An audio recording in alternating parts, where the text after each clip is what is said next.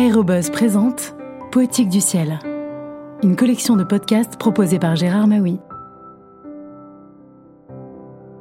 Bonjour. À travers le récit d'un héritage personnel, celui de sa famille, de ses ancêtres et surtout celui de la langue française, les lecteurs de Miguel Bonnefoy, déjà couronné en 2013 par le prix du jeune écrivain pour sa nouvelle Icar, reconnaîtront dans son roman Héritage sa fascination pour tout ce qui touche au ciel, aux aviateurs, aux oiseaux, aux nuages et même à la lévitation. Héritage de Miguel Bonnefoy a été publié aux éditions Payot et Rivage en 2022.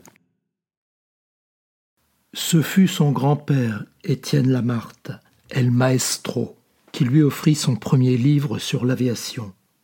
Il était question des expériences des frères Caudron qui, dans la de Somme, avaient disséqué des oiseaux pour découvrir, dans l'écriture cachée de leurs intestins, le mystère du vol.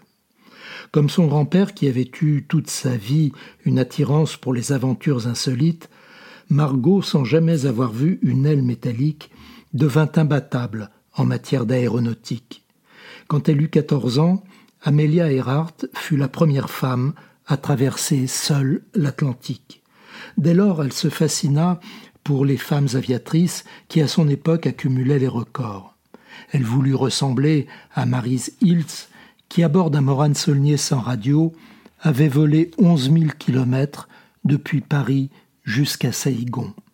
Elle suivit avec passion la traversée de Lena Bernstein d'Istre en Égypte, le Fokker de la duchesse de Bedford qui volait avec une robe à traîne et un décolleté en dentelle, les légendaires voyages d'Amy Johnson jusqu'en Australie, les heures glorieuses de la néo-zélandaise Jean Betton, qu'on avait surnommée la Garbeau désert. Et bien sûr, elle connaissait par cœur l'histoire d'Adrienne Bolland, qui à 25 ans avait survolé la cordillère des Andes sans carte ni instrument de navigation, seule à bord d'un avion fait de bois et de toile. Elle ne sortit plus dans la rue en robe et en serre-tête vêtue d'un corset et sandales, mais coiffée d'un bonnet en cuir, surmonté de lunettes d'aviateur.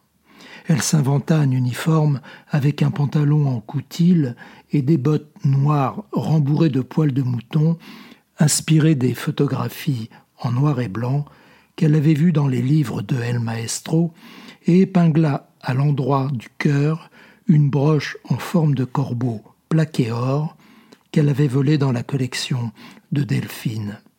C'était la première fois dans le Santiago bourgeois de cette époque que l'on apercevait une femme se promener vêtue comme un homme, mais on conclut par ignorance, ou peut-être avec une inavouable vergogne, qu'il s'agissait sans doute de mœurs françaises. À cet âge, Margot avait le regard perdu, mais sa vue, en grandissant, s'était déjà affinée avec cette précision et cette exactitude qui la ferait connaître plus tard, quand elle intégrerait l'Académie des forces de l'air. Elle se développa vite, mais resta une fille petite, sans véritable beauté, avec une épaisse chevelure caramel et l'aube d'une taille arrondie.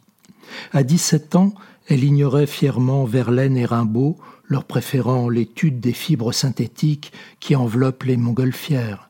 Elle ne lisait ni Gérard de Nerval ni Aloysius Bertrand, mais apprenait sans fatigue, avec une curiosité inlassable, les calendriers des pluies, alors que la météorologie n'en était encore qu'à ses débuts.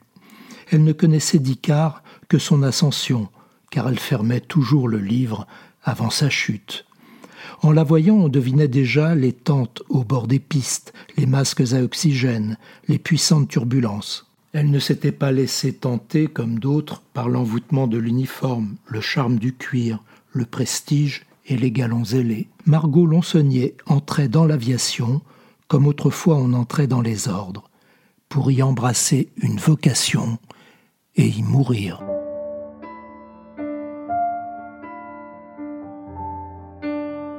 À bientôt pour de prochaines lectures.